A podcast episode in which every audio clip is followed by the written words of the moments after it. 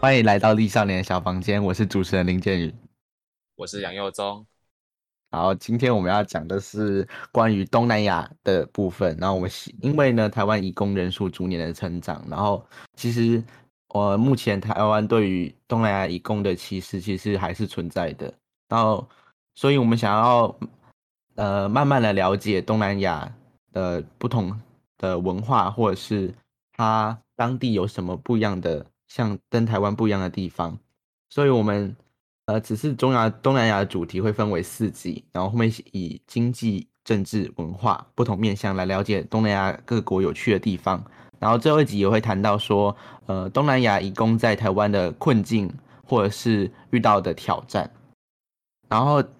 我们第一集呃就是这一集我们会以经济为主轴来认识东南亚，然后我们挑了六个国家就是。印尼、菲律宾、越南、泰国、马来西亚跟新加坡，然后是因为，呃，其实台湾一共大部分来自就是印尼、菲律宾、越南的泰国，然后新加坡和马来西亚是因为，呃，在于整个东南亚的经济来讲，马来西亚跟新加坡是占据非常重要的地位。可能在很多人、很多台湾人固有印象里面，东南亚就是一些呃比较。落后贫困的地区，可能就是到处都是农村啊啊，然后没有水泥马路，也没有高楼大厦，到处都是农田这样子。但是经过我们查了资料之后，东南亚整体的 GDP 成长率预估将会达到四点五趴，呃，也就是三点三六兆美金。这个数目其实是相当可观的。然后，而且我们可以看到，其实东南亚有。有许多的国家，他们经济表现也都是非常亮眼的，像是越南。越南因为这次疫情期间的转单效益，其实 GDP 成长率也是蛮高的。再来还有印尼，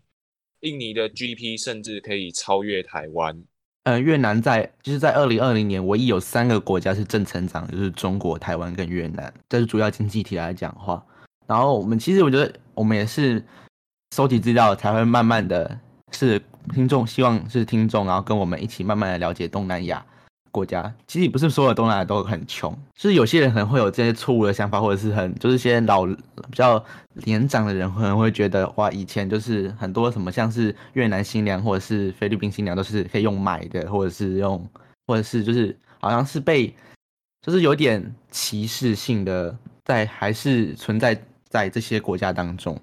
其实近些年，东南亚很多国家他们的政府都力求强力西化，然后而且跟国际接轨。在很多大城市，像是越南的胡志明市，或是河内、泰国的曼谷，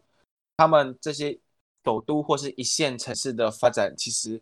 都不逊色于台湾的台北、台中或是高雄。就是在讲到，就是说为什么我们要做这集，其实就是想要。不是为了就是说台湾很烂或者是台湾很强之类的，就反正就是说希望大家可以慢慢了解东南亚。我们以后或许会做呃更多探讨世界更多不一样的地方，比如说像是非洲啊或者是东欧这些国家，其实他们也他们也是在整个全球上面是有一定的地位的，只是很少人，只是台湾很少去了解，或者是我们的课本但也不会去讲很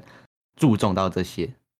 其实台湾高龄化跟少子化越来越严重。这一些东南亚移工就是填足填填补了台湾非常严重的劳动力不足，所以它其实东南亚移工在台湾的人口数已经占到了一定的量，而且东南亚的呃新住民，尤其是呃不管是新住民，然后还是新二代、新三代，他们在台湾其实都已经慢慢的融入台湾多元的社会，已经成为台湾的一份子了，所以我们。有必要去了解他们的母国的一些状况，甚至去认识东南亚。而且东南亚未来，他们现在目前平均年龄都你都还在四十岁以下，是处于人口红利的阶段，所以未来一定会成为整个东亚或是整个亚洲，甚至整个世界那个经济发展的新都心。这样子一个未来的趋势，导致我们有必要去，让我们有必要去认识。现在的东南亚以及未来的东南亚，它可能的样貌。哦，第一个我们就想要谈到就是菲律宾了。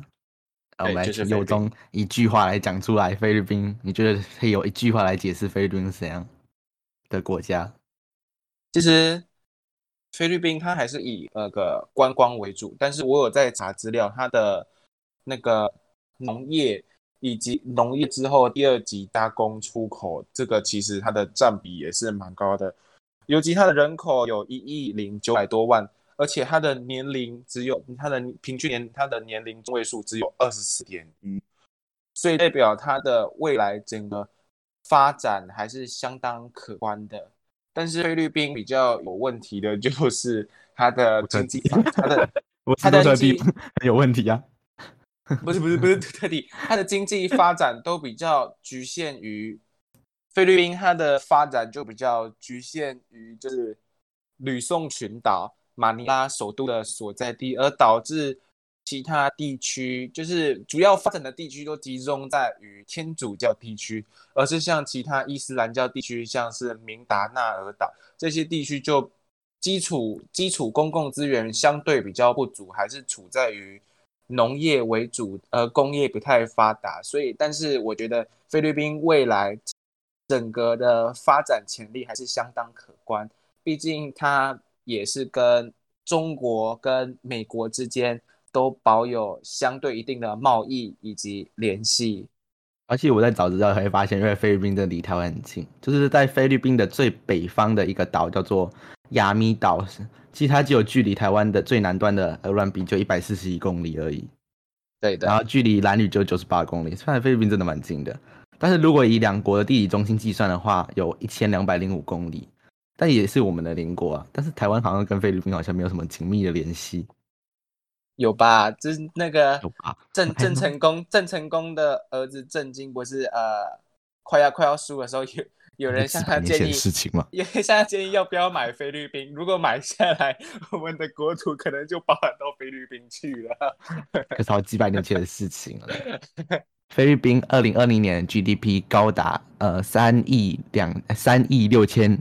多万美金，然后是在全球排名当中是第三十三名而已。然后因为在二零二年其实疫情重创影响，菲律宾的 GDP 萎缩百分之九点五，非常高。然后在二零二一年，IF 预估它的会呃因为疫情呃各国疫情慢慢的趋缓之后呢，它的成长会。迅速的回弹，然后达高达六点九 percent，但是因为呃这几个月期菲律宾的疫情还是持续在爆发当中，所以 IF 有持续在下修菲律宾的呃 GDP 成长率，然后到现在菲律宾呃累积的确诊数已经到达一百四十二万人，是非常高的，然后也是最近好像也没有看到下降的趋势，所以还在封锁当中。对，菲律宾还是持续在封锁，而且杜特地还 口出狂言：如果你不打疫苗，那你就留，那你就准备花钱去买棺材吧。我们还是第二集再讲到杜特地，杜特地存在的存在感又太高了啊！对，杜杜特地这对于 杜特地对于菲律宾啊以及东南亚影响，我觉得都蛮大。最近他不是被告了吗？就等着看后续吧。反正是杜特地。反正菲律宾一直以来都是强人总统，他到他在呃包哎包含就是在前面其实也是叫做一个强人总统叫什么突然忘记了。其实菲律宾一直以来都几乎都是那个强强人强人总统统治，那个总统是叫什么弗朗明哥二世哦还是什么？反然后他的他的经济在呃过去来讲是其实是一直在慢慢去爬升的，而且在。在呃一九九零年代，其实他的非经济是非常好的，然后甚至有可能是在成为就是中国、日本之后第三大的经济体。在当时，就是在台湾和就是那个叫什么，我忘记了。亚洲四小龙还没有经济起飞的时候，菲律宾 GDP 就已经非常好了。然后再谈到，就是菲律宾在二零二零年的全球竞争力排名是排在第四十五名的。呃呃，算是算中段吧。然后在二零二一年被预估是五十二名，它是下滑了，也是因为今呃，应该也是因为疫情的关系。然后就是在讲到菲律宾，其实就是以观光嘛，观光为出名。对，观光以及农业及初步加工出口。嗯，然后像是在观光部分，去年外国旅客其实重创菲律宾非常惨，只有一百三十二万人，相较前年八百二十六万人，锐减了百分之八十四。而去年观光收入只有八百一十一八百一十四亿披索，大约就是十七亿美元。然后相较于前年的四千八百二十亿披索，相呃约九十八亿美元，暴减了百分之八十三。呃，损失是非常惨重的。然后像是菲律宾著名的旅游乐区，像马尼拉、长滩岛、巴拉望、宿务跟薄荷岛，这些都是台湾人也很爱去的地方。然后可以预估在，哎，预估二零一九年观光旅游业占菲律宾 GDP 有百分之十三点七，也创造了五百七十万个就业机会。所以疫情的关系导致整个观光产业是封锁的状态下，菲律宾的失业率是非常高的。曾经有到达十七点六，然后虽然现在有慢慢的趋缓，啊，也但是也是处于高位状态，像是到八点六左右。对，没错，我们可以看到菲律宾受到新冠疫情的影影响重创是非常的严重，不只只有政府受到重创，人民的生活也严重受到影响。所以他们现在有一个小女孩发起了那个，有一个小女孩她组织了一些志工，发起了一个自救活动。就是可以把你家里用不到的一些物资送到一个那个集中的救助站，然后如果当你有需要的时候，就可以顺便去，你就可以不是不是顺便，当你有需要的时候，就可以去那里，哪怕是拿一把青菜、买一篮鸡蛋回家，至少能够帮你撑过现在的难关。这看起来是一件非常利益良好的事情，但是其实呃。这样子的一个民间自己互相救助的一个行动，就非常能够显示出了一个政府长对于调控疫情，然后还有救助民生上面的一个无能。这个等一下马来西亚也有同样的一个活动，叫做举白旗活动，这个我们可以后面再讲。他当时的一个民间自助活动，可能就可以显示出政府的无能，而菲律宾政府尤其烂。对，就是 你就是明目中来说，菲律宾政府很烂，菲律宾很烂，杜特地很烂。你是不是要这样想？你这是在用行动打脸政府，而且其实菲律宾政府非常怕，就是你是菲律宾共产党。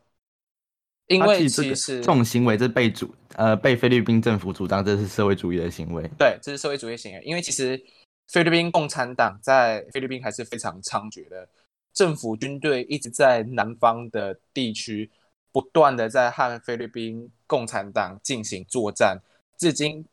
作战已经持续了将近快要一百年，到现在菲律宾共产党仍是非常的猖，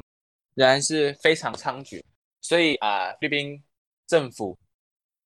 曾经是一直不停的派警察去查水表的小女孩，担心她就是呃进行了一些利用赈灾这件事来进行共产思想的传播。但是还好，到后来有非常多那个头脑人十分清楚的政府官员有出来力挺这个小女孩，然后各界又有善心人士。纷纷的呃捐助物资，帮这个小女孩讲话，最终这个救助站能够是能在，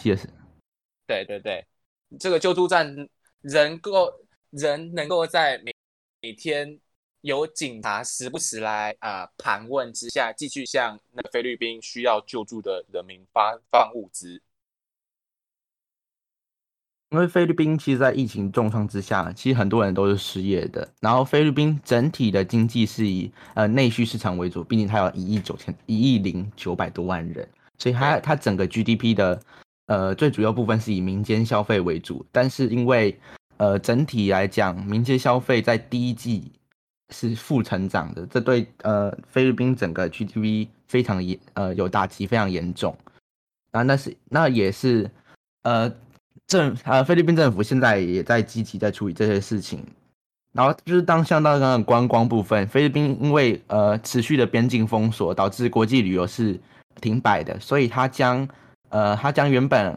国际旅游发展的重心移到变成国内旅游，他希望从这样重新刺激国内整个内需市场的发展。但是其实我们可以看到的是，菲律宾它的呃人均还是有点低，所以可能要靠国要靠国内旅行来救经济，可能还是有有一点困难的。菲律宾人均好像只有三千美元，它是一个中低收入的国家，算是中低收入的国家。所以要靠国内旅游来救经济是有有困难的。就是讲到，就是菲律宾其实在第一季还是负成长，高达负四点二 percent，就算是在就是在二零二一年整个全球经济都被看好的情况下，算是非常不好的一个数据。对，我们可以，杜特地杜特地在国际关系不太好，没有人想跟他做生意了。我们就是在骂杜特地怎么办？我们会啊被直接查水掉？应该是不会的。我们这种比我们应该是不会的。哦哦，我我们我快换，在就是谈到越南部分赶，快换下一个国家，我怕被追杀。点我们要讲到越南部分。好，OK，越南，我们先来呃概述一下越南的那个基础状况。二零二零年呃 GDP 全球第四十二名，算是呃中段中偏前，然后是两亿七千万美金。我们我刚刚是2020没有讲那个台湾台湾台湾排名，台湾台湾我没有正式在列入在这里面，但是台湾自己排名排名在第二十一名是非常好的，差不多是对六百六百呃六百六亿六千多万美金。呃，在全球竞争力排行里面，其实没有被列估的，因为越南还是算是一个后起之秀。它其实它是它在近几年整个呃经济环境的大改变，然后外资不断的投入之下，它的经济才慢慢的成长起来。然后特别是在呃电子零组件的部分，其实我觉得，呃，越南能够这样子这么的改革开放，第一个，它拥有一个比较专制一点的政府，也就是越越南越南共产党。再来的话，我据我的观察是，呃，越共它的改革就是呃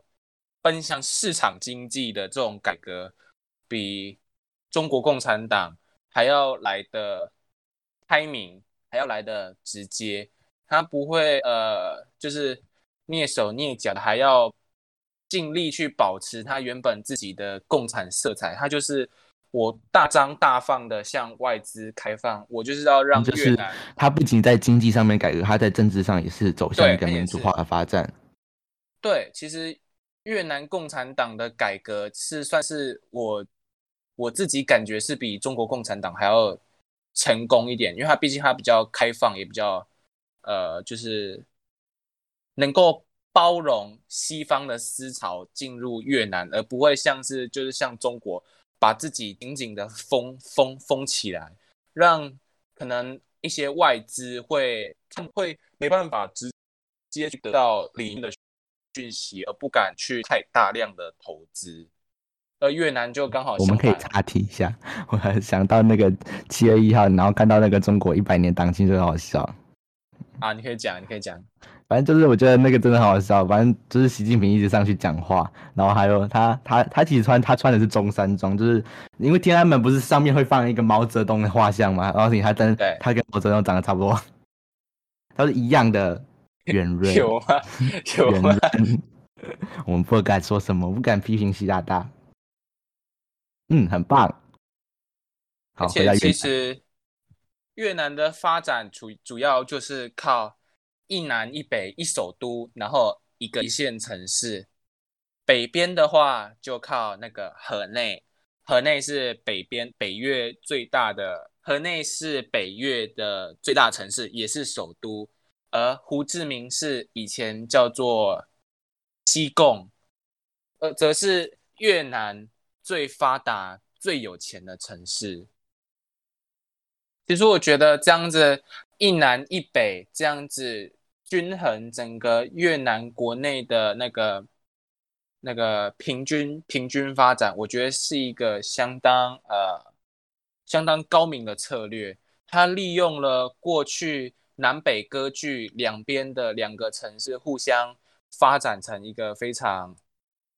高两个高度发展城市，然后后来统一了之后，仍然没有没有只可能偏重河内的发展，还是偏重胡志明市的发展，反而是两边同时起来，然后来让它整个国内的一个平均发展是比较，让国内的发展是比较平平平均一点的。我觉得这是一个越南政府非常高明的策略。就是讲到越南在二零二零年经济表现是非常好的，然后它在二零二零年 GDP 是正成长二点九 percent，然后在今年的话，IF 预估是。将会成长六点五 percent，然后它在第一季 GDP 依然是成长四点六五 percent，然后但是越南整体人均 GDP 只有两千三百美元，也是一个中低收入的国家。对，然后但是越南整体呃在于产业组成，应该还是以像像是呃第二级产业为主，算是还算工业化的时代，但是它虽然它第三季产业也是慢慢的有在超越了。就是一个新兴的国家。其实我觉得越南它能够呃，在近十年内它的经济发展能够那么的呃迅速，我觉得跟一个人非常有相关。那个人就是现在的越南共产党越南的国家国家主席阮富仲。他其实我算是一个，我觉得他是一个。外交手段非常高明的人，他跟中国的关系是，嗯，怎么说，亦敌亦友。我不，我不，我不跟中国政府撕破脸，我还是要跟中国做生意。但是，我不，我，我，我不像呃辽国，像辽或者像柬埔寨，我直接把整个国门打开，欢迎你中国政府进来帮我。帮我建设，然后跟我做生意，他还是拒绝中国政府介入越南的内政，但是他欢迎中国的商人进来，但是是有限度的，不是全面开放。再来，他跟美国、跟欧洲国家也都尽量打好关系。其实越南在近十年跟美国的关系是越来越好的，所以外资也愿意。不会去 care，它是一个共产国家或是社会主义国家，反而愿意加入那个来越南投资设厂。再来，它跟日商、跟韩商、跟台商的关系也都非常好。它有在初期的时候提供一些就是政策的那个，提供一些政策，还有一些就是免税。所以其实外商对于越南的。一开始的基础建设是有非常非常大的那个协助在的，后来他们也积极发展自己的一些本国产业，尽量不要太去依赖外商。毕竟你如果全面依赖外商的话，可能就会让呃外国势力介入你本国的一些政策，会导致就是怎么说那个四脚马车。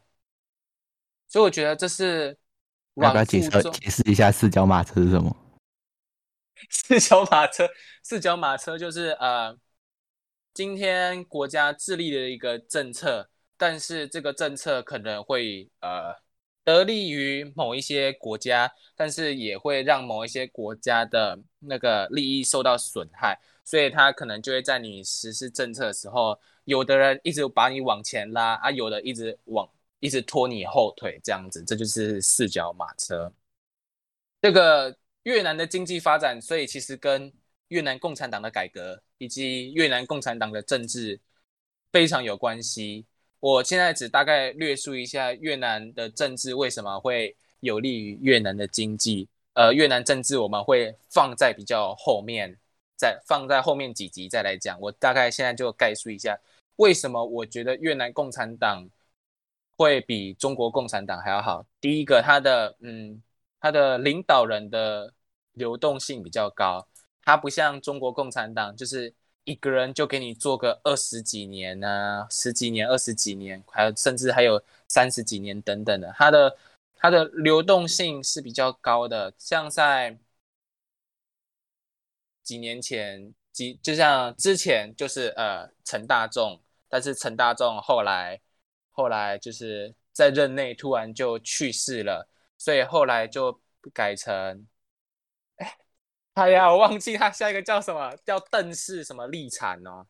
所以其实我觉得，呃，越南越南共产党，它对于整个它的开放以及改革以及人员的流动性，都是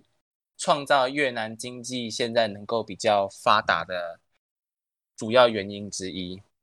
其实越南也是有参与“一带一路”的计划的，然后它呃也是因为以外“一带一路”“一一带一路”其实在海上海上丝路的起点。就是会第一个经过就是越南嘛，所以其实是蛮对于中国来讲是蛮重要的一个需要友好的国家。但是越南，呃，其实还是比较算是，因为他知道，呃，中国的他就在他中国就在北方，其实他的威胁是非常大的，所以越南也积极在拉拢美国的关系。对，其实中国最近在呃造一条铁路，叫做中泰高铁。这个你应该有听过中泰高铁，我常常在讲中泰高铁。这个中泰高铁之所以为什么对中国这么重要呢？其实它就是中国的环亚铁路的东南亚段的呃第一条，从中国那个昆明，然后开到辽国的首都永贞，再来开到那个泰国，开到曼谷。接下来的话，它会。向东延伸到柬埔寨的金边，到越南的胡志明市，向南延伸到马来西亚吉隆坡，再到新加坡。所以其实越南虽然有参与“一带一路”，但是他也知道中国的野心其实是很大的，所以他也尽量不要被中国吃的死死的。但是居然有这个经济发展的机会，为什么不把握住呢？因为中国一直在呃在东南亚是积极的布局当中，他希望呃整个东南亚就是东协跟中国的依赖是要越来越深的，所以也积极在投资整个东南亚地区。像是呃中国那个想要掌控东协的意图已经非常明显了，他啊控制住的两个国家，一个就叫做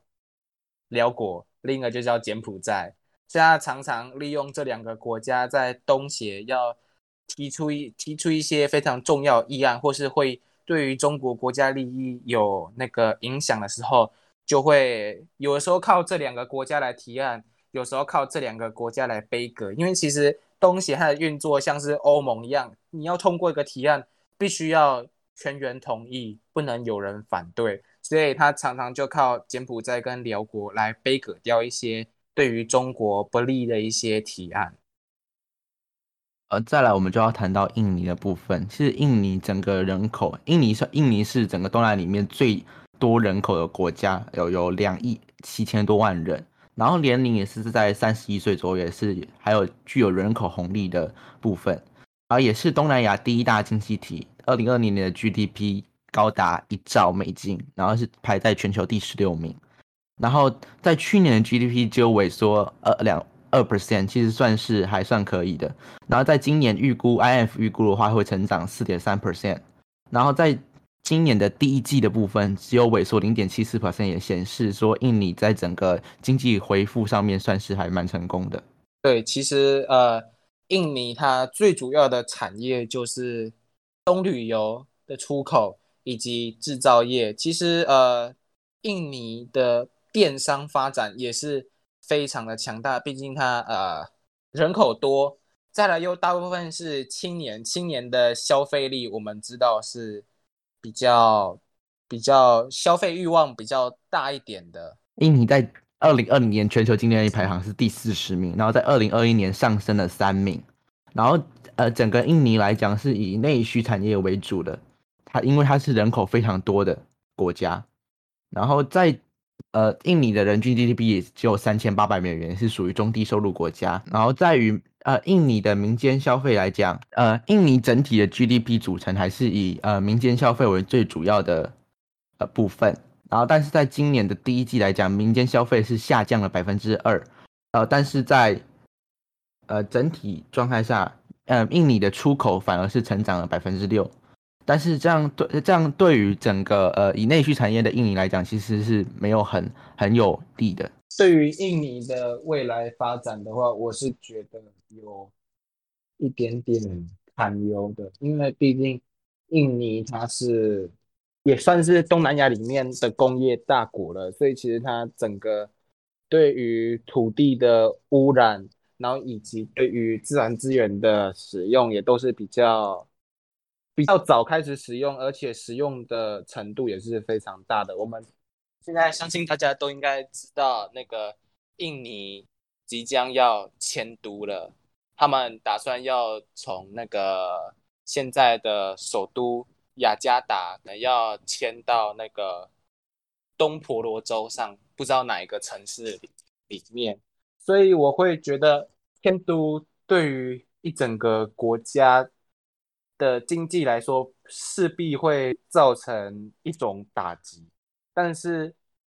说不定这也是一个转机。它迁到东婆罗洲之后，代表整个。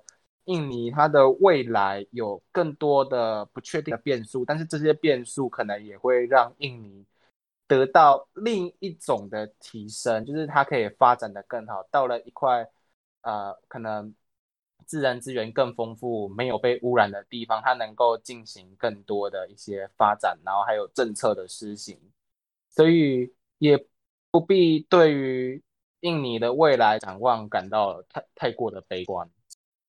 等一下，我们我们好像忘记预先声明一下，反正我们也是也不是什么经济学专家，所以我们就是一顿乱乱分析，所以不要太在意这些东西，好不好？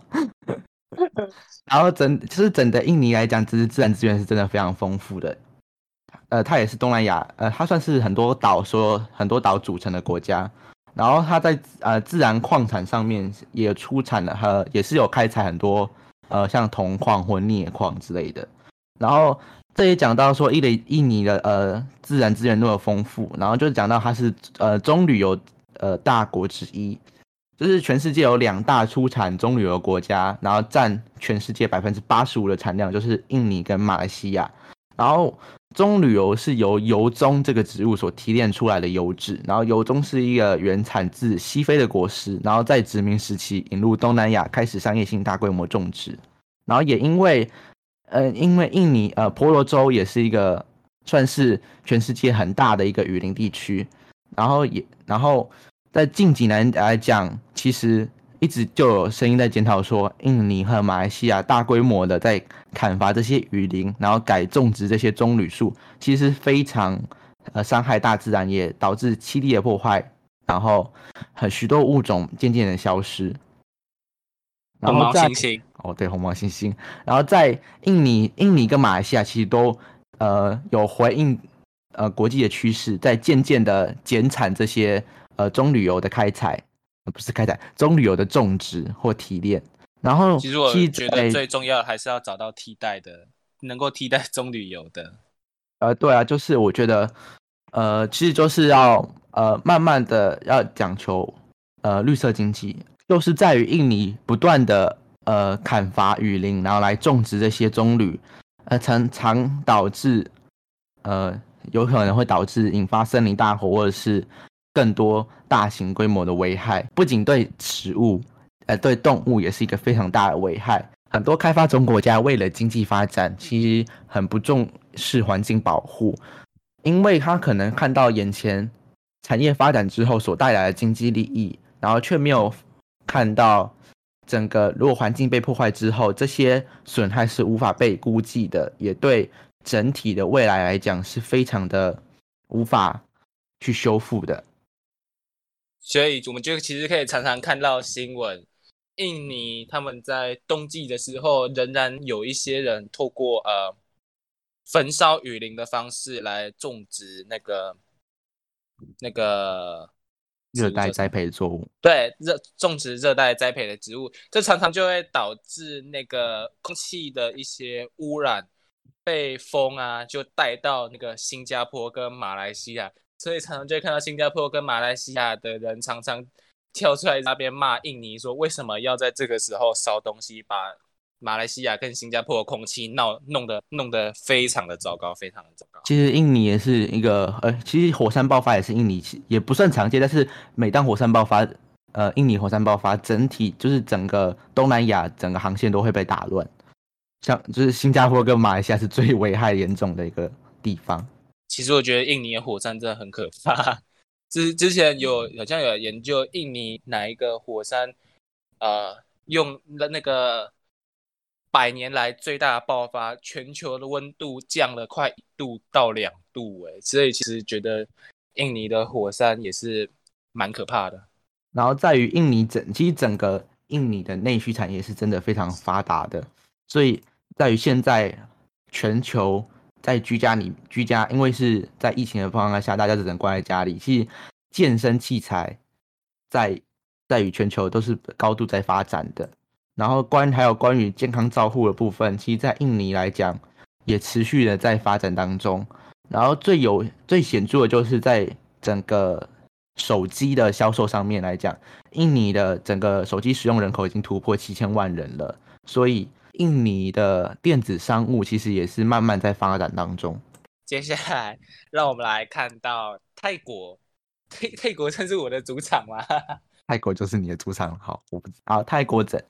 泰国整体来讲，人口有七千万人，年龄中位数三十九岁，是比较偏老的国，在东南亚里面比较偏老的国家。在二零二零年的 GDP 五千亿美金，排名全世界二十四名，算是还算是中前面的。然后在二零二年，因为整体疫情的影响，它 GDP 是萎缩六点一 percent。然后在二零二一年，INF 预估成长只有百分之二点六，其算是呃算是恢复比较少的一个国家之一。其实我觉得，呃，泰国观光业受到的打击，已经算是可以说是比菲律宾还要。小一点的，因为其实泰国在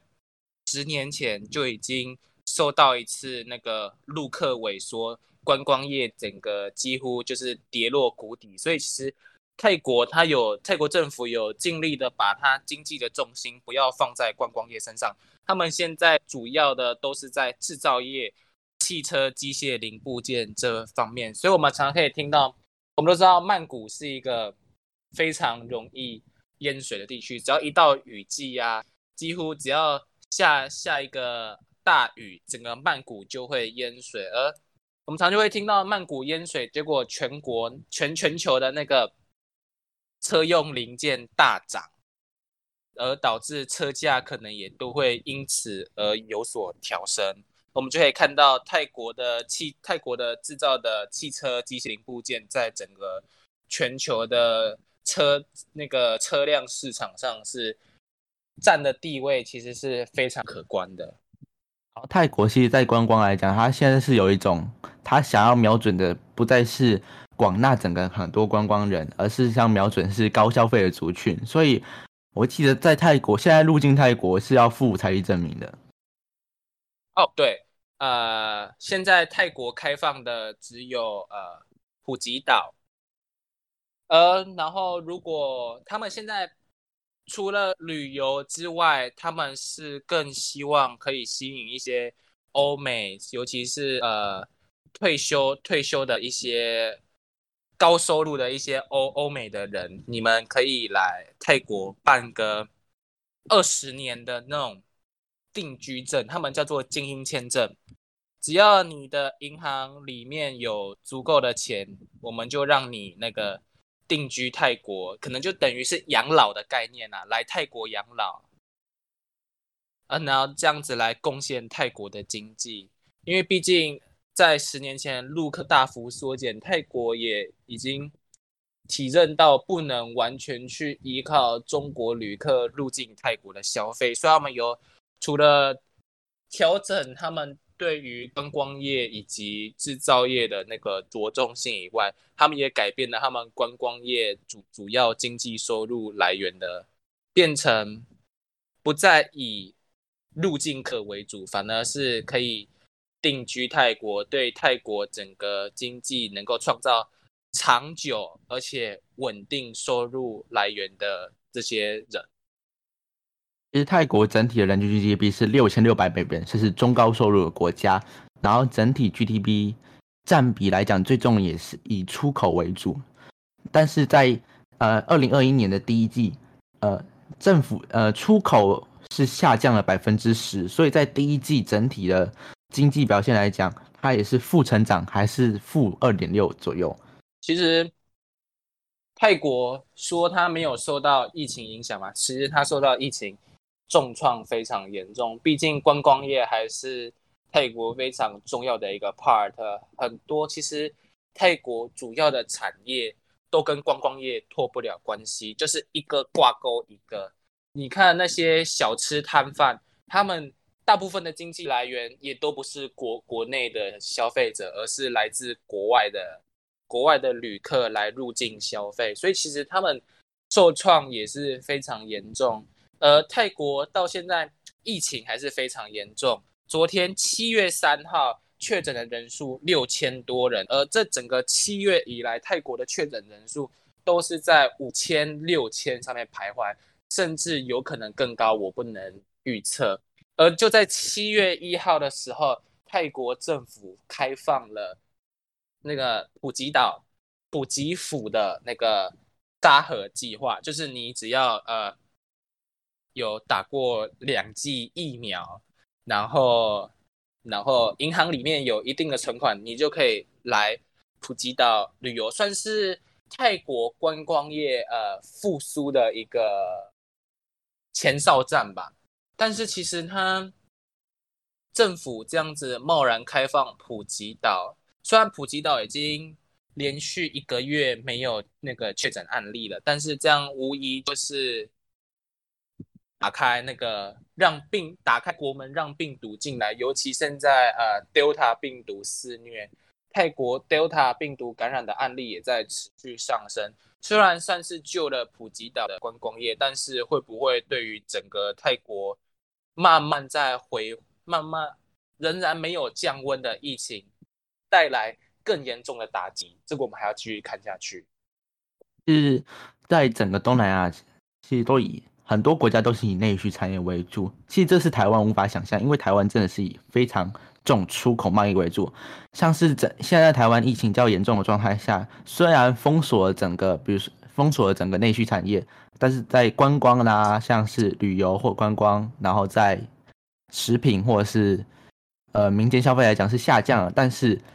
整体在我们就是经济部的预测还上调了上是慢慢在上调我们的 GDP 增长率，因为我们的出口其实在持续增加当中，就是显示说其实。台湾这个疫情的影响，在在很多重内需国内需产业的国家当中是非常严重的，而且其实我觉得这对泰国的影响又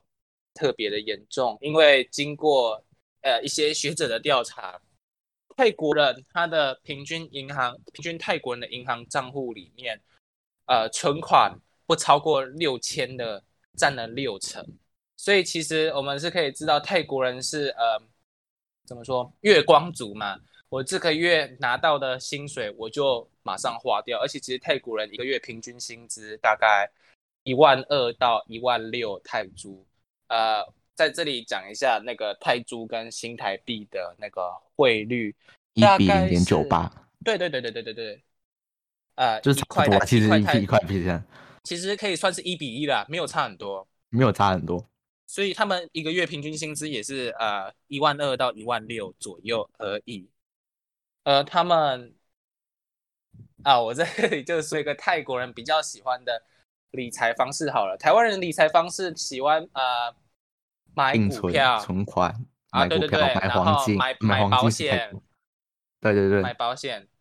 呃，泰国人除了刚才讲喜欢买黄金，但是买黄金还不是最多的，他们喜欢买什么？买彩票。买彩票不是不是玉买彩票，没有啊？你看你一个月赚一万二到一万六，就算泰国人买彩票不是一种理财方式啊？他们认为这是一种理财方式啊？好吧，就是虽然一万二到一万六，泰国的基本物价都是比较贵，但是你觉得一个月能够剩多少钱？呃，大概厉害的话也就剩个三四千左右。呃，这三四都是赌徒哎。三四千的话，嗯，倒不如要去。其实泰国人也怎么说，嗯，比较爱爱爱面子嘛。他们其实呃喜欢，嗯，时不时就穿个大牌在身上，感觉自己好像就比较有光光鲜亮丽一点。所以其他一个月不会有剩到太多钱能够去投资理财，所以倒不如买买彩票。这就是泰国啊当地非常特殊的投资理财的方式。我不会懂的，没有不会懂的。然后我们再来就讲到，就是泰国往南边一点点，我们讲到马来西亚。马来西亚其实人口三千两百多万人，也算是呃，算是也是算蛮大的一个国家。然后年龄中位数二十九点二岁，也是偏年轻的。然后在二零二零年 GTB 的规模是三千三百六十亿美金，然后全球排名第三十七名。然后在二零二零年 GDP 是萎缩了五点六 percent，然后在今年的话是预估成长六点五 percent。然后在第一季的部分，它只有萎缩了零点五 percent，也显示它的经济有慢慢回升当中。对的，其实马来西亚算是东南亚里面开发比较早的国家，也是呃发展算是比较完全一点的国家。但是我觉得马来西亚最大的问题就在于东马跟西马发展相当的不平均，因为其实东马跟西马一直来讲。就是比较偏重在东马这边吧。对，偏重在东马，吉隆坡、槟城都在东马啊，然后西马就沙巴、沙劳越，其实整个基础公共设施都是比较贫乏一点。因为呃，再讲到就是说，马来西亚是人均 GDP 一万美元，也是一个中高收入的国家。一万美元其实就是跟中国差不多，就是，然后再来讲就是说。呃，马来西亚就是有人一直说它是双油国家嘛，双油就是一个是石油开采，然后一个是棕榈油，棕棕榈油的出口，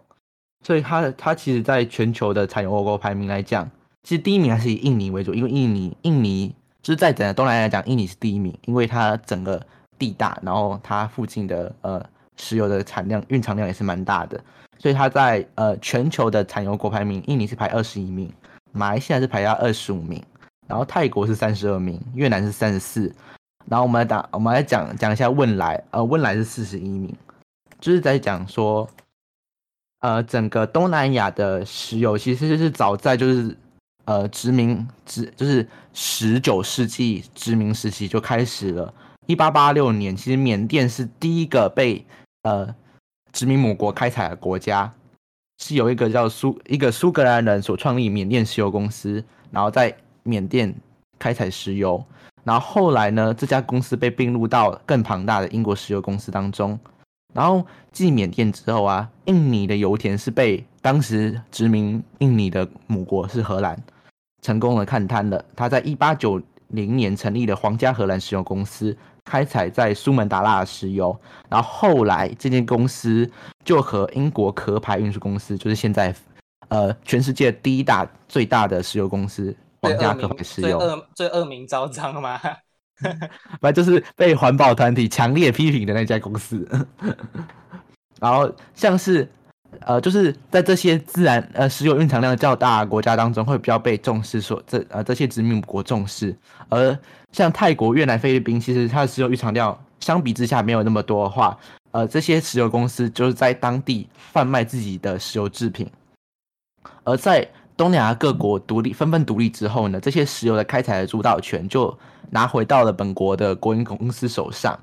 然后特别就是缅甸那时候还是采行社会主义的，所以呢，他就是直接把所有外资企业都收归国有。而相较于泰国、印尼、菲律宾，则允许呃这些外国企业以特定的方式继续经营，但是他们也会自己纷纷设立自己本国的石油公司，掌握这些开采权。像是在一九四五年。呃，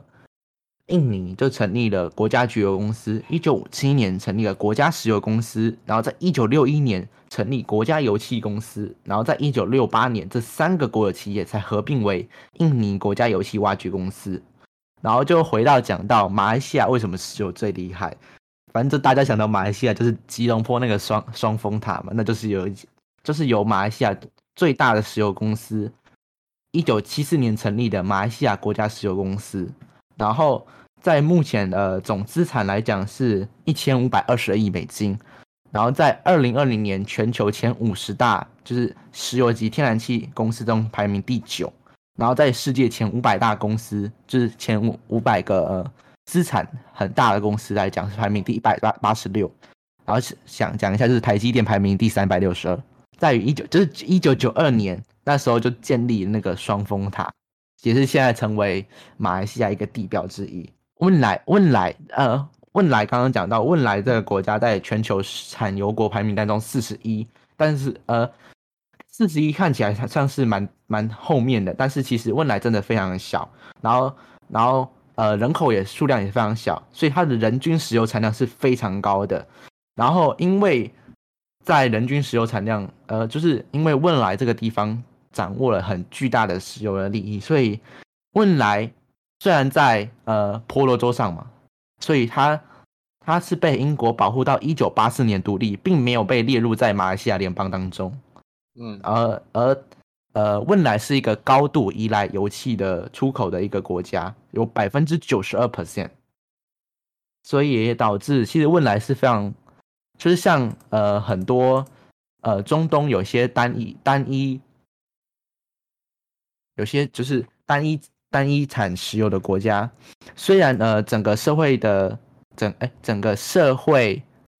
那叫什么？突然记多起。好，整虽然整个社会福利来讲是非常好的，但是一旦国际呃油价崩跌崩盘之后呢，整个国家的经济会陷入恐慌。就是他们的产业都非常。就是整个国家经济都非常专注于一个，而且是大量出口，可能会受到那个国际价格所影响的。就像我们之前讲的南南南美洲一样，南美洲也是呃大量出口他们的热带栽培业，但是这种非常单一的经济产物就很容易受到国际市场的影响。而近年来也。各个国家也都慢慢那个诉求要大量要尽量减少对于石油的依赖，所以对于整个新马问印的发展，我们还是可以继续去观察的。对马来西亚来讲，它它的工业出口也是占它蛮重要的一部分，呃，特别是呃制造业是占最大的部分，呃，像它很多呃像它的制造产品，比如说像是呃橡胶制品。然后电子电机类的产品，然后以及化学的化学制品也是很主要的东西。马来西亚受到疫情影响其实是蛮严重的，二零二零年它的 GDP 萎缩了五点六帕，所以其实对于人民的生活是产生非常大的影响。马来西亚在最近又重新那个开启了新一波的 lockdown，也就是那个封锁，政府还推出了严重的封锁的。对，政府还推出了一个计划，叫做那个复苏一期。虽然是叫复苏，但是其实就是封城。不懂为什么要叫复苏这一个名字，反正就是是目前马来西亚的病例是七百七十多万人，是非常严重的。然后在于就是现呃呃马来西亚这波疫情的 lockdown 是非常呃严格的，就是非常严格的说不能呃比如说不能跨州啊、跨县市啊。这些都是不行，被被允许的。然后，其实马来西亚在我记得在疫苗取得方面是呃也是有困难的，因为呃因为整个东南亚，因为其实这样现在整个东南亚虽然像泰国有在被代工那个阿斯特吉利康的疫苗，但是也是因为本本国本国他们本国疫情呢也严重，也开始降低这些出口。然后其实现在东南亚大部分的解方。除了新加坡我知道，因为新加坡毕竟它在这个呃世界地位上也是非常有这个世界地位，所以它取得呃像欧美的疫苗比较呃比较容易一点。所以现在东南亚整个疫情呢，呃整个疫苗的提供最大的就是中国的科兴跟国药疫苗。但是这是让人有点嗯好嗯好。我最近有看到，我最近有看到一则新闻，就是啊马来西亚。柔佛州有一个议员，他出来说，他们那个州啊，疫苗非常充沛，不管你是要呃 A Z 还是莫德纳还是呃 B N T，都非常充沛。但是他们当地的人民对于这些呃西方的疫苗施打意愿不高，他们却想要施打科兴疫苗。啊，这个无法想象。我们可能无法想象啊，我也不太懂为什么啊。但是他他他他有讲的原因，应该就是疫苗的制作方法不同，其他三个疫苗他们是 m 疫苗，呃，中国科兴疫苗，其实这是呃中国科兴跟国药都是以就是灭活疫苗，就是灭活把这些病毒直接杀死，要降低活性之后，直接放到疫苗里面，然后再注入到人体，直接去刺激人体免疫系统的发生。这是一种呃，算是现在人类最熟悉的技术。但是也是现在但但也是这波呃疫苗当中效力可能是最低的。对，他们就是觉得，而且这一些拒绝施打西方疫苗的，都是属于高经济水准、高学历的人。一般高经济水准、高学历的人，不是应该眼界更广，才会更愿意去接纳这些西方的产物？没有，他们当地的人反而是呃怕说这个这么新的产物。mRNA 疫苗这么新的产物，你你难道他们就会担心打到身体里面？谁知道十年、二十年后会对整个身体造成什么严重的影响？他们就会担心。这还是讲说是什么？mRNA 会改造你的 DNA 之类的。对对对，我就想说那个很荒谬，就想说 mRNA 会打在你的 DNA，你以为你是什么蜘蛛人啊？所以他们居然啊放着那么多的西方疫苗，不放自己这新疫苗。就觉得，嗯，很，呃，其实这种，呃，很多的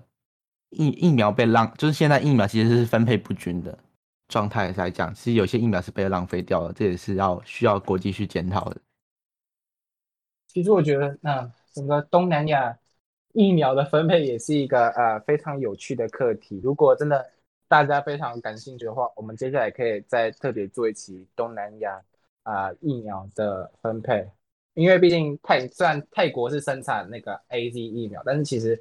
泰国人民其实打打也打不太到 A Z，最主要还是以那个科兴疫苗为主。因为啊，泰国最有一个公司，它在啊上海那个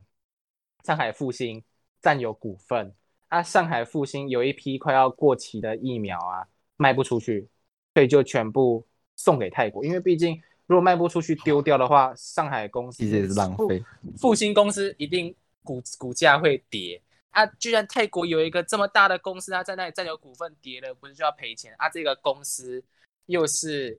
现今这个现金总理帕拉育政府最大的赞助者之一，所以泰国就接纳这一批快要过期的疫苗，这引发泰国泰国人民很不满呢。哦。我们待会就要讲到，其实是东南亚里面最有钱的国家就是新加坡，然后它人口，它其实新加坡真的很小，人口只有五百七十多万人，而且，呃，其实新的，呃，记得这五百七十万万人里面，其实有，呃，一两百万人也是东南从东南亚各国其他地方的移工，然后在年龄中位数来讲是四十二点二岁，是比较偏老的国家，因为是整体，呃，新加坡是已开发国家之一，然后在你二零二零年 GDP。是三千三百九十亿美金，然后全球排名三十六名，就是在马来西亚下面一名而已。然后在二零二年 GDP 是萎缩了百分之五点四，然后在今年 IF 预估是成长五点二 percent，然后在第一季的来讲是非常好的，是 GDP 成长一点三 percent。然后在就是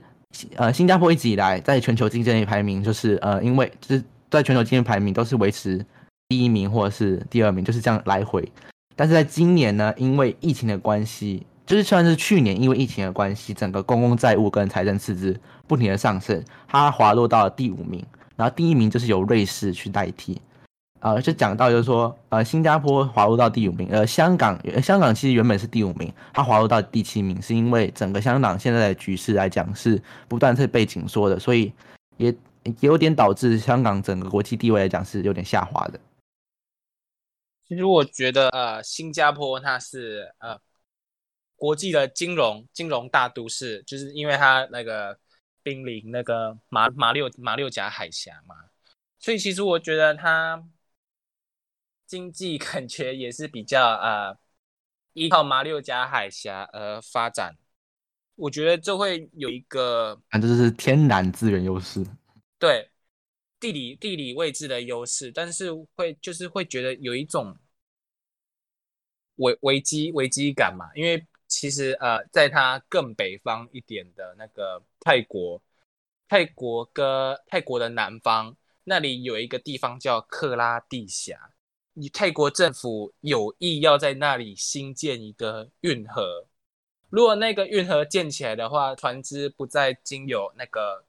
船只想要到从那个大西洋，不用再经由马来西马来西亚海峡，直接可以到印度洋。对，就是泰国下去的印度洋，印度洋就可以直接再走，就直接就穿过去了，走红海、地中海到大大西洋。对，所以其实整个比马六甲海峡路程又更短，而且马六甲海峡还有马六甲海盗，呃克拉地峡那里应该是目目前是没有啊。海盗存在的，所以要看这个克拉地峡有没有建嘛？因为毕竟其实泰国政府那个欠债也啊，非非非常非常非常多，泰国欠的债真的非常大，所以他很难再有拿多的钱出来去再多建一个运河。而且其实泰南的话也是呃泰国穆斯林叛乱比较频繁频繁的地方，因为毕竟那里是是。这都是穆斯林，而泰国主要是以佛教为主啊。怎么又又跑到泰国去了？我们我们没有在歧视，我们没有这个好像你讲到穆斯林，其实这不是穆穆斯林的关系。反正就是不要，我们没有在有意在讲说穆斯林都是恐怖分子，我们没有讲这种那是中国才会讲的话，好吗？对 我泰国南方有穆斯林一直不停的跟泰国政府叛乱的原因是当初啊，其实是佛教，其实是佛教佛教徒自己去 跟他们。有一点冲突的，其实不是诶，是在二战的时候，泰国因为呃帮助那个英美，就是呃就是对抗日军有功，所以英国当时马来西亚还是英国控制的，他把马来西亚北方的一些那个地区割给的，割给那个就是给，那是叫什么？就是。战胜国就是呃给给就是把那些土地给泰国了，但是它本来就是属于马来西亚的地区，所以那那里都是信仰穆斯林，所以那个地地区的恩怨就从这里开始了。就是讲到呃，我们回来讲新加坡，回来讲新加坡啊，新加坡的人人均人均现在应该是六万六千多美元，是一个非常是高收入的国家。然后呃，新加坡就是以它的金融服务为名嘛。不管是金融服务，然后还有讲到，虽然新加坡不是呃开采石油国家，但它是提炼石油呃最重要，就是在整个东南亚是非常重要的国家之一。所以它呃在工业来中工业来讲，呃整个出口贸易是占 GDP 非常重的。呃，我们现在就是在讲说呃比较没有那么重要的国家，不是没有那么重要，不是没有那么重要，比较多歧视啊。缅甸呢，在二零二零年有有呃。呃，GDP 是七百六十亿美金，然后在全球排名是七十名。然后因为缅甸因为政治现在被政变了，然后整个呃，因为军政府非常强硬的对外强硬，也对内有高压的统治之下呢，其实全球现在都有一些对缅甸实施一些制裁。然后或许呃，现或许好像最近美国可能会有有议员或者是呃有参议员或众议员。持续的在向美国说，能不能要有更严厉的制裁对缅甸来讲？所以缅甸在今年的呃 GDP 成长率预测好像是负十几 percent，是非常会非常下滑、非常严重的。然后在柬埔寨的话，我缅甸还可以讲。好，其实像建宇之前有说，缅甸是东南亚第一个那个开采石油的国家，曾经的仰光是缅甸。以前的旧都叫仰光，曾经是整个东南亚最被最被看好的城市，跟当时柬埔寨的金边都是东南亚最耀眼的星星，就是最被最被看好。当时的那个经济发展都已经非常蓬勃，高楼大厦林立，然后每个人都可以穿金戴银，然后路上的。马路、大马路基础建设都已经非常完善了，相比当时的泰国跟越南，都还在水泥路，车上已经路上已经可以看到非常多的车。但是就是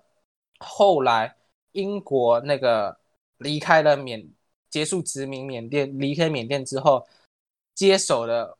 第一个接手，我们可以知道是呃，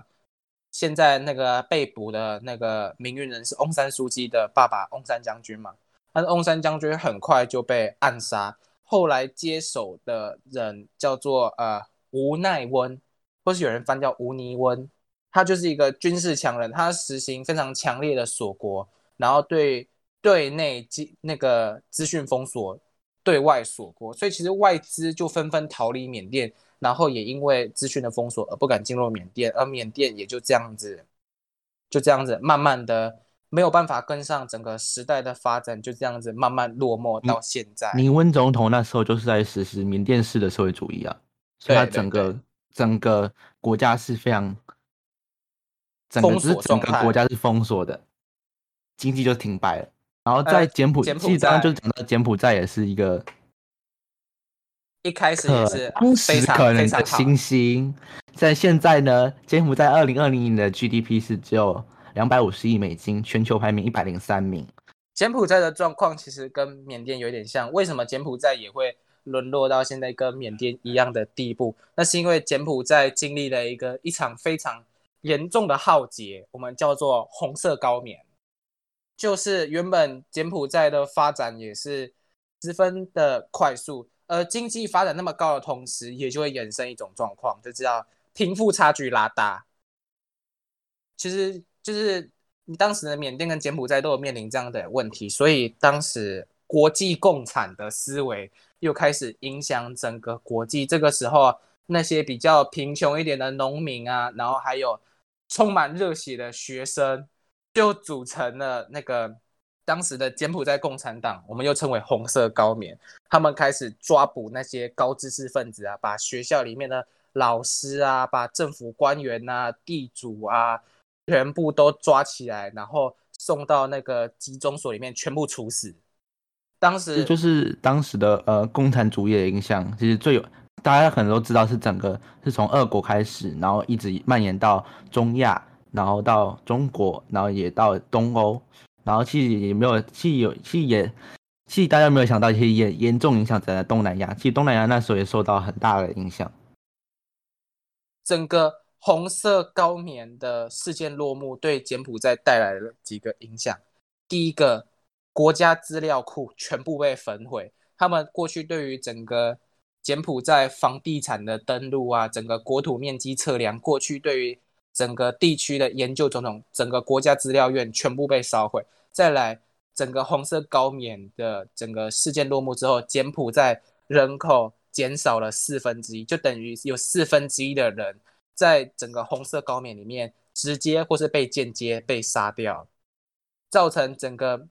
而且杀掉很多都是高高知识或是年轻的一些人，所以导致整个柬埔寨的劳动力断层是非常的严重。而这幕后的幕后的黑手，就是啊，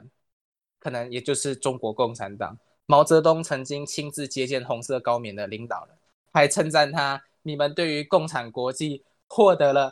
非常实质性、非常非常完全的成功啊！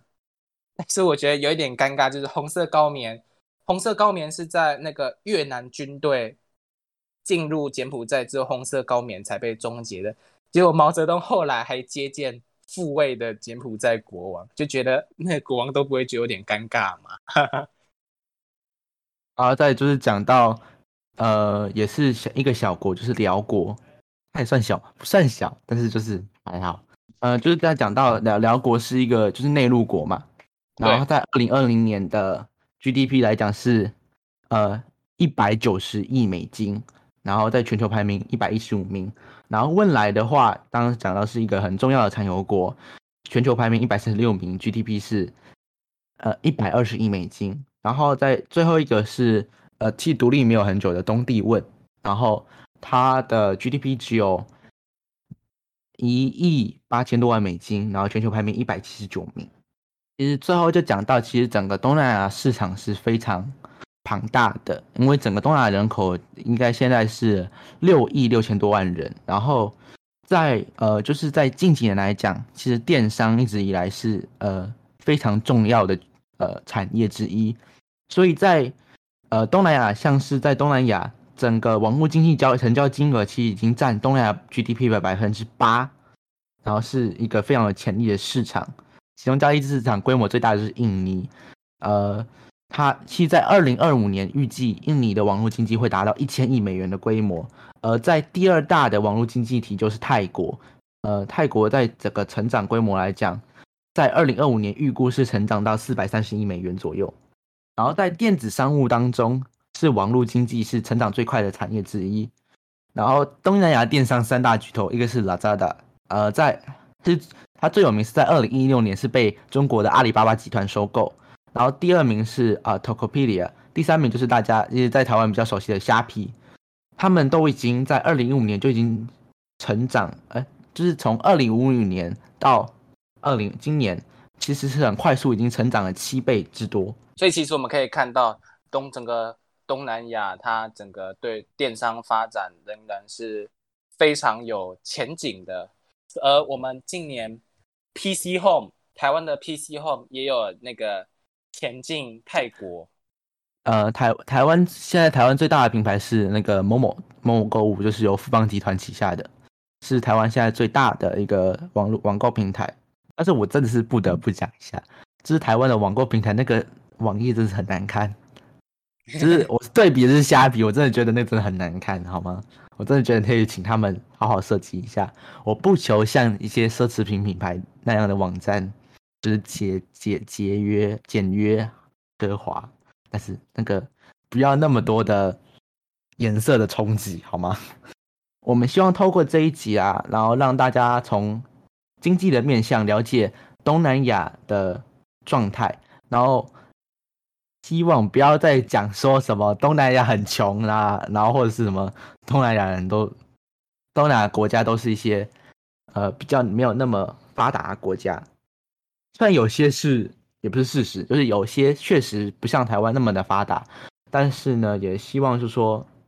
其实最主要是希望说，不想要再有这些歧视的发生，呃，然后像我觉得是比较像是比较年长的人，可能年长一辈的人可能会觉得，就是这我不知道他们抱有什么想法，对于这现在的东南亚国家各国还是有一点可能会有一些误解或者是一些。呃，觉得他们观感有点不好，但是也是希望台湾可以渐渐的包容这个包容这些群体，然后建立一个多元的社会。对，好啦，以上就是我们第一集对于东南亚东南亚特辑第一集对于东南亚经济的介绍。希望大家听完这一集之后，那个能够对于东南亚经济有更深的认识。我们都还是学生，可能啊，上面讲的东西也都只是我们自己的意见，不能作为你可能投未来投资的依据。投资理财 仍然有风险，请那个详细。为什么这个节目是这样啊？投资好不好？还要讲一下，不能真的都听，都只听我们的吧？我们又没有分析什么投资理财，奇怪了。好了。好啦，以上就是我们东南亚特辑第一集，来介绍东南亚的经济。希望大家听完之后都能够对整个东南亚经济有更深一步的了解。以上就是本集的节目内容。如果你喜欢我们的节目的话，请不要忘了在各大串流平台关注我们，并分享本集的内容。也可以关注我们的 IG 和 FB 哦。我们是 Z 少年的小房间，我们下次再见，拜拜，拜。